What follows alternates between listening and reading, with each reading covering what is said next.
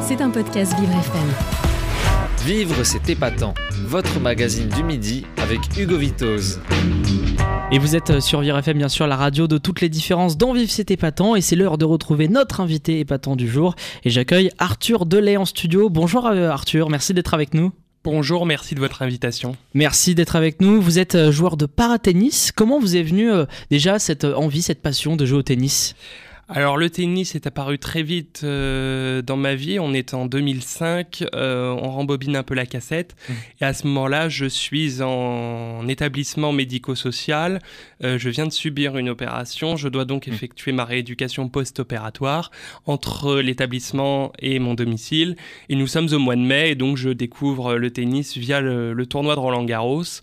Et je commence à, me, à, me, prendre au jeu de regarder ces champions. Mmh échanger leurs balles euh, sur le cours Philippe Chatrier puisque vous êtes euh, donc en situation de, handicap, justement, c'est quoi votre, votre handicap à vous, euh, Arthur? Alors, je souffre d'une infirmité motrice cérébrale causée par une lésion donc qui est survenue à la naissance et celle-ci affecte particulièrement les membres inférieurs, donc mmh. des difficultés à se déplacer au quotidien et affecte aussi la coordination des mouvements.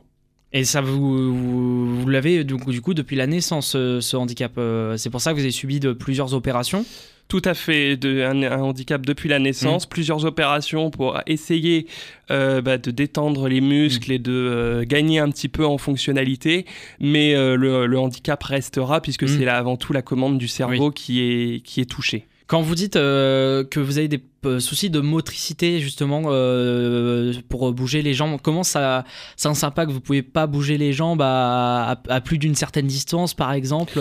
Bah, C'est-à-dire que il va, on optimise les déplacements, on évite les trop grandes distances mmh. euh, à pied.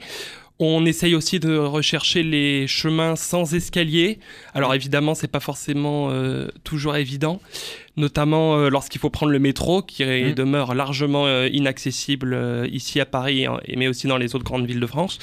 Donc voilà, on adapte le quotidien en, fonction de ça. Et puis, et puis on avance surtout. Et le tennis vous a accompagné un petit peu dans, dans, ce, dans ce handicap pour, pour, vous, pour, vous, pour garder la forme en quelque sorte? Tout à fait, pas seulement garder la mmh. forme d'ailleurs. alors certes, vos auditeurs pourraient voir une un paradoxe entre euh, difficulté de coordination des mouvements et pratique du mmh. tennis. Pour autant, euh, quand vous êtes accompagné aussi bien que c'est mon cas euh, par un coach depuis presque dix ans maintenant, mmh euh, eh bien vous faites des progrès qui sont assez euh, remarquables sur le plan de, de l'équilibre, sur le plan de, de, la confiance en soi. Mais c'est pas seulement un moyen de, c'est pas seulement un moyen de, de, de garder la forme. Mm. C'est aussi le, le, sport, le tennis et le sport en général est un mm. formidable levier de d'épanouissement euh, pour justement bah oublier parfois les difficultés du quotidien, les heures de soins qui mm. peuvent être un peu, qui peuvent être parfois un peu rébarbatives. Et, euh, et je crois qu'on en a besoin. Le sport, c'est aujourd'hui, et je pense qu'à l'orée des Jeux, il faut le rappeler, c'est un formidable levier d'inclusion pour partager avec euh, avec l'ensemble de la société et un levier de, de bonheur et de et de fierté pour tous. Alors Arthur, vous avez euh, un point commun euh, avec notre tout nouveau euh, Premier ministre Gabriel Attal. Vous avez tous les deux fait Sciences Po et cette année, l'année dernière, donc vous avez terminé votre cursus à Sciences Po, vous avez été diplômé. Comment vous, comment vous est venue bah, cette voie d'études au-delà du, du, tennis Comment vous avez, pourquoi vous avez eu l'idée de faire Sciences Po? J'ai eu l'idée de faire Sciences Po euh, pour plusieurs raisons. D'abord parce que je m'intéressais à la politique depuis euh, de nombreuses années maintenant. Euh, il faut savoir que moi, si j'ai pu avoir un parcours scolaire euh, d'abord en établissement médico-social, puis euh, dans l'école euh, ordinaire, comme on l'appelle maintenant, c'est euh, grâce au plan Handiscol, et ça avait été mis en place mm. à l'époque par Ségolène Royal. Et mm. donc j'avais commencé à m'intéresser à la politique lorsqu'elle avait été candidate à l'élection présidentielle de, 2007. Et donc je me suis toujours intéressé à la politique, et au-delà de ça, Sciences Po est une école qui a toujours mis en avant mm. l'ouverture sur les différences, une vraie politique du handicap qui est assez unique dans le fonctionnement de l'enseignement l'enseignement supérieur mmh. français.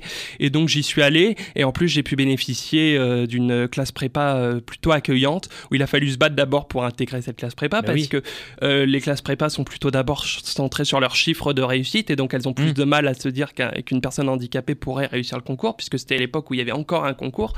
Et, et finalement j'ai suivi cette classe prépa et euh, donc deux ans de prépa pour ensuite euh, réussir le concours de Sciences Po euh, en même temps que mon bac finalement. Et quand vous avez rejoint Sciences Po, le fait que vous étiez en situation de handicap, ça, ça a fait de vous une force pour notamment passer les concours, être avec votre classe, etc. Alors je vais vous, je vais pas vous, vous mentir, ça a été d'abord mm. très difficile parce que les concours avec les tiers temps et les aménagements d'examen pouvaient durer jusqu'à 11 heures dans la journée d'affilée. Donc de, quand vous planchez de 8 heures à 19 heures sur votre concours, bah, vous vous dites que oui, effectivement, vous faites passer le concours comme les autres, mais avez-vous réellement les mêmes chances euh, mm. face à la dose d'heures qu'on vous qu'on vous propose? Et puis au bout d'un moment vous oubliez vous réussissez. Et une fois arrivé à Sciences Po bah, vous vous dites bah ouais j'ai pas fait tout ça pour rien. Euh, je suis je suis content d'être là. J'ai la chance de bénéficier de profs avec une très bonne expertise dans tous les domaines. Et, euh, et je me réjouissais d'étudier dans cette grande institution. Et là maintenant, vous êtes diplômé et on peut remercier Sciences Po. oui, on peut remercier Sciences Po, bien sûr. J'ai vécu euh, cinq années absolument mm. euh, exceptionnelles. J'ai fait des rencontres que j'oublierai jamais, que ce soit d'anciens ministres, que ce soit des, professeurs qui ont su passer les bons messages au bon moment. J'ai fait une année d'études à l'étranger euh, aux Émirats en partenariat avec Sciences Po, qui a été assez, assez magique. Et oui, je garde un très bon souvenir de mes années Sciences Po. Et en, parallèle de Sciences Po, vous continuez à, pratiquer, du, à pratiquer le, du tennis aussi, euh, j'imagine. Vous êtes euh, notamment passé euh, par Roland Garros. Alors vous n'y étiez, vous n'y étiez pas en, tant que joueur, mais vous étiez présent sur le, tournoi pour faire différents services. Quelles, quelles, étaient vos missions sur, lors de, Roland Garros? Alors ça s'est fait sur plusieurs éditions. Mmh. la première chose, c'était un, c'était un stage qui devait durer un mois à l'issue de la première année. Euh, de Sciences Po. Donc c'était un, petit job pendant le tournoi mhm. d'intendance euh, et de gestion des, incidents euh, dans le tournoi. Et puis donc j'ai refait cette, ce stage-là l'année suivante en 2019. Il y a eu le Covid ensuite qui a un peu chamboulé tout ça. Mhm. Puis je suis revenu en, ils m'ont rappelé en 2021 cette fois-ci pour exercer un un travail de, coordinateur d'application du protocole sanitaire Covid pendant le tournoi bah parce que c'était des tournois assez particuliers. Et puis du coup à ce moment-là j'arrivais en master et j'ai découvert qu'ils avaient une direction des affaires publiques donc ça collait parfaitement mm. avec mon, master et donc c'est à ce moment-là que j'ai saisi l'opportunité pour euh, demander s'il y avait la possibilité d'effectuer un stage à la Fédération euh, française de tennis euh, en accord avec mon diplôme mm. et effectivement ça a pu se faire faire euh, donc euh, pendant un an et demi, d'abord en stage puis en alternance, où mhm. là on est passé vraiment sur des missions beaucoup plus, euh, beaucoup plus sérieuses, que ce soit sur la mise en place d'une veille législative et géopolitique parce que le tennis mondial a été percuté de plein fouet par la guerre en Ukraine, Aussi. avec des grands joueurs comme Elina Svitolina qui, sont qui est maintenant l'envoyé spécial du président Zelensky pour la reconstruction de l'Ukraine. Et puis il y a eu des projets un peu plus structurants comme le, le, partenariat avec le continent africain pour le développement du tennis euh, en Afrique, mm. Ou encore euh, tout le travail sur, avec le, groupe de travail diversité inclusion de la fédération pour améliorer l'accessibilité euh, au stade Roland Garros, qui était un sujet qui me tenait particulièrement à cœur. Donc que ce soit le domaine de l'accessible ou le domaine géopolitique avec les différents conflits, et même j'imagine encore avec l'Israël, la Palestine encore ces, ces derniers mois, c'est un peu votre pôle qui gère ces différents conflits, ces différents partenariats en lien avec le sport, comme par exemple le fait de euh, bannir certaines nationalités de joueurs. C'est en quelque sorte ça. C'était, puisque j'ai quitté la fédération mm. à l'issue de, de, mon alternance. Euh, oui, c'est quelque chose qui est revenu, euh, on s'y attendait pas forcément. Quand j'ai commencé ma mission, on était surtout mm. sur les affaires publiques nationales avec la gestion des, des négociations des protocoles sanitaires autour des, des, grands événements. Et puis les guerres sont arrivées. Et effectivement, le choix de... Alors à Roland Garros, on n'a pas fait le choix de bannir les, les Russes et les mm. Biélorusses du tournoi. On a adopté une position beaucoup plus équilibrée équilibré, en accord d'ailleurs avec les recommandations du Mm. CIO et, du, et de la Fédération internationale, qui consistait à les faire jouer sous Sous bannière, bannière neutre. neutre. Voilà, Voilà. Je, par- je parlais, je prenais cet exemple avec euh, l'Eurovision, autre événement non sportif, mais effectivement, il y a aussi le, le principe de, de la bannière neutre. Alors, on est, vous êtes sur Roland Garros, vous, vous êtes un peu, on peut dire, dans le back-office, et vous n'êtes pas euh, en compétition. Est-ce que vous rêvez un jour de, de compétition? Je ne rêve pas de compétition pour une raison simple, c'est qu'à court terme, euh, le, le- le tennis, euh, le handi-tennis version debout, c'est-à-dire qui n'est pas du tennis fauteuil, mais qui est du tennis adapté, je fais bien la, la distinction, n'a aujourd'hui que très peu de reconnaissance euh, en France. Et clairement, euh, il n'y a pas de Mm. circuits de compétition qui sont prêts aujourd'hui pour ces, pour ces handicaps-là. Euh, la fédération se focalise, et c'est bien normal, sur le, le tennis fauteuil parce que c'est Mm. une discipline olympique. Mais du coup, tous les autres, euh, tous les autres handicaps sont un peu euh, au second plan. Et je dois le dire, sur ce sujet-là, la France est très en retard Mm. sur, par exemple, puisqu'on est en plein Open d'Australie, sur le- sur l'Australie. Et par exemple, euh, euh, le fait que vous êtes euh, handicapé entre guillemets moteur, vous avez des, liés des, vous avez des problèmes de motricité liés à, à vos membres inférieurs, le, c'est pas pris en compte par la fédération. La fédération organise exclusivement aujourd'hui des tournois de paratennis. Mm. Et aujourd'hui, les tournois de tennis adaptés n'existent quasiment pas. Et puis moi, je me suis fixé d'autres objectifs, pas forcément de concourir dans cette catégorie-là. On va probablement en reparler, mais moi, je me suis fixé l'objectif pour sensibiliser les, les gens au handicap, bah, d'aller défier directement les, les plus grands Oui. champions euh, de notre sport, euh, de les rencontrer, de les sensibiliser, et pourquoi pas d'échanger quelques balles euh, avec eux. Et c'est vraiment... c'est, Mes objectifs d'entraînement sont tournés vers, vers, vers cela. Et ju- justement, vous avez joué quand même, vous, avez, vous êtes entraîné avec des grands champions, mais notamment quand on pense à Roland Garros, on pense aussi à un des champions, Rafael Nadal, un des, plus titrés euh, du, tournoi. Il y a aussi Stanislas Wawrinka aussi. Comment vous euh, se sont passés déjà ces entraînements? Comment, euh, comment vous les avez organisés? Comment on se fait pour se retrouver en face de, grands joueurs comme eux? Alors avec Rafa, on s'est juste rencontrés, on n'a pas encore échangé la balle Ah. ensemble. C'est le prochain C'est objectif. un appel. C'est le prochain objectif justement. Pourquoi pas sur le Châtrier lors de la prochaine édition de Roland Garros, euh, en espérant que notre champion euh, sera rétabli évidemment. Mm. Euh, Oui. Les rencontres, elles se sont passées diversement. D'abord avec Rafa, qui est pour moi le, le plus grand modèle sportif qui puisse exister. Il y a une rencontre en 2019 à l'issue du tournoi où il vient saluer les équipes du tournoi après chaque victoire. Euh, et donc là, évidemment, j'en prends plein les yeux. Il est 21h30, je suis crevé, je n'en peux plus. Mais je profite de ce moment à fond parce que, voilà, Rafa est d'une gentillesse, d'une douceur qui est inversement proportionnelle à la puissance qu'il dégage sur Oui. un cours. Euh, et c'est un moment magique que, que j'oublie pas. Puis je l'ai re- je, je re-rencontré ensuite lorsqu'il a, euh, lorsque je suis allé jusqu'à son académie parce Oui. que j'ai voulu faire ce test de, de mettre au défi une académie internationale, de proposer un programme adapté, ce que eux ont su faire Mm. en Espagne et je les remercie beaucoup. Euh, je pense que certaines grandes académies françaises seraient bien inspirées de, de suivre l'exemple euh, de Rafa. Je pense notamment à, à M. Moratoglou euh, dans le sud de la France. Et puis euh, voilà, ensuite, après Roland Garros 2022 aussi, où il avait gagné sa finale en ayant mal au pied. Et Mhm. on a passé un très bon moment à ce, à ce niveau-là, parce qu'à force, bah, le, je, me suis, je me suis très bien entendu avec ses kinés aussi, à Rafael. Nadal. Et donc, ce sont des grands moments. Avec Stan, ça a été un petit peu, Stan Wawrinka, ça a été un petit peu différent. C'est-à-dire que moi, je poste régulièrement sur les réseaux sociaux des images de mes entraînements pour essayer Bah oui. de sensibiliser les gens à dire que tout le monde peut jouer au tennis, quelle que soit sa condition, et tout le monde peut y prendre du plaisir. Mhm. Euh, et Stan, donc j'ai posté en lui disant est-ce que ce serait possible éventuellement de faire quelques balles lors du tournoi de Bercy? Et je ne m'y Oui. attendais absolument pas. Il m'a répondu en me disant écoute, je joue contre Team demain soir, mais je fais mon, mon échauffement avant. Si tu veux, on fait quelques balles ensemble. Alors là, évidemment, euh, On peut pas refuser. on- Déjà, on dit merci pour commencer. Mais oui, Et, euh, et ensuite, on... il y a une petite part de stress qui nous Mm. enveloppe. Puis après, c'est un moment magique parce que euh, Stan, je l'ai dit dans un article que j'ai écrit pour une revue belge, euh, c'est le gros nounours dans euh, Bonne nuit les petits qui vous dit faites de beaux rêves mais qui réalise vos rêves.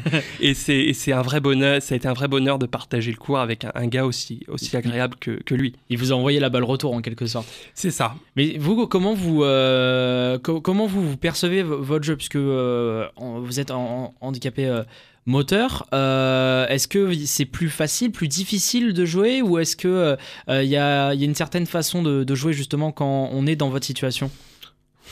On essaye de jouer le plus normalement possible. Après, euh, moi j'ai tendance à dire que si je ne peux pas utiliser mes jambes à fond, j'essaie d'utiliser ma tête. Hmm. Donc le, pour moi, le travail tactique euh, et stratégique avec le placement euh, des balles, le choix des zones est, pour moi, est pour moi fondamental. Donc il ne faut pas hésiter à sortir du jeu en cadence et passer à un jeu en hmm. variation qui comprend des balles plutôt hautes, puis des balles plutôt rasantes pour essayer euh, bah, un de perturber l'adversaire parce qu'on essaye quand même de gagner quelques points euh, à, l'entraînement. Bah oui. Et puis euh, et puis ensuite de voir quels sont les, styles de jeu qui, qui, qui, me conviennent le mieux, que ce soit sur le plan de ma de, de, ma frappe de balle, mais aussi de mon de la gestion physique de de mon endurance. Donc vous, le, ça consiste du coup à jouer plus haut, forcément des balles plus hautes et des balles moins sur les côtés, rester un peu centré sur, le, sur votre terrain. On essaie, on essaie de, jouer au centre au, maximum. Après, il y a, parce qu'effectivement, quand vous commencez à jouer sur les côtés, vous ouvrez aussi les angles à, votre adversaire. Mm.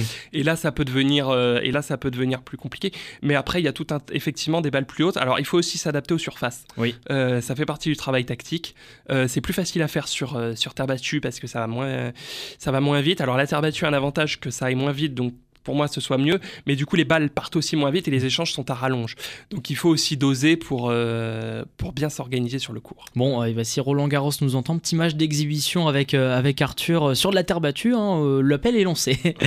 Arthur, on est en pleine Open d'Australie, je pense que je, vais vous demander qui est en bonne position pour remporter, selon vous, votre pronostic actuellement. J'imagine que vous allez plutôt pencher sur un Djokovic, peut-être sur un outsider. Quel est votre petit pronostic là-dessus? Alors, effectivement, il y, a trois favoris hein, Djokovic, euh, Alcaraz et, Sinner. Là, je regardais un petit peu avant d'arriver le, huitième de finale de Carlos Alcaraz, que je trouve particulièrement impressionnant. Mais j'ai surtout très hâte de retrouver Djokovic face à Sinner mm. en, demi-finale, parce que Djokovic, c'est Djokovic, on le croit touché, mais il est jamais coulé. Mm. Et, euh, et Yannick Sinner produit depuis le début du tournoi clairement le, niveau le plus impressionnant. Donc ça va être très, très intéressant là de suivre les quarts, les, demi-finales. Euh, mm. Dans le tableau masculin et puis dans le tableau féminin, il y a des belles surprises aussi. Exactement. On suivra les matchs avec plaisir. Et puis sous votre œil, est-ce qu'on peut vous suivre en particulier sur les réseaux sociaux euh, pour euh, suivre votre aventure aussi et surtout ces différents objectifs avec ces, sportifs également? Oui, bah, vous pouvez me suivre sur Facebook, Twitter, Instagram. Euh, je n'utilise pas TikTok par contre. Ah. Euh, mais voilà, plus tard. voilà, il y a ces trois réseaux-là, plus euh, LinkedIn, même si c'est une vocation un peu plus professionnalisante. Effectivement. Merci beaucoup Arthur Delay d'avoir été avec nous, de nous avoir partagé cette passion du paratennis et aussi cette sensibilisation avec, avec différents sportifs. Il faut que la France puisse se mettre à, aux, autres niveaux et puisse proposer d'autres dispositifs. Merci oui, beaucoup. Si je peux rajouter un dernier message qui était quand même le message, le message clé de, cette interview, c'est que je pense qu'il appartient à tous les Français euh, dans ce pays de croire euh, vraiment en leur rêve, mm. mais vraiment d'y croire, euh, d'y croire très fort, d'essayer aussi de, tout faire, de tout mettre en œuvre pour le pour l'atteindre, parce que même s'il y a des difficultés dans le pays aujourd'hui, on le voit avec la crise sociale, la crise environnementale, la crise sécuritaire, mais il, doit toujours rester une petite part de mm. petite part de rêve dans le coin de, dans le coin de notre cerveau, et je pense qu'aujourd'hui, si le pays va mal, c'est parce que on n'arrive plus à donner envie de rêver à, nos compatriotes. Et j'appelle vraiment les Français. Mm. Euh, aujourd'hui à continuer de rêver parce que c'est beau de rêver et en plus ça vous donne une bouffée d'oxygène pour l'avenir. Mais oui, c'est important de rêver. Tous nos, les rêves ne sont que forcément beaux, forcément. Il faut, euh, il faut qu'on puisse les, les, réaliser. Merci beaucoup Arthur Delay d'avoir été avec nous. À très bientôt euh, sur le terrain ou sur les ondes. C'était un podcast Vivre FM.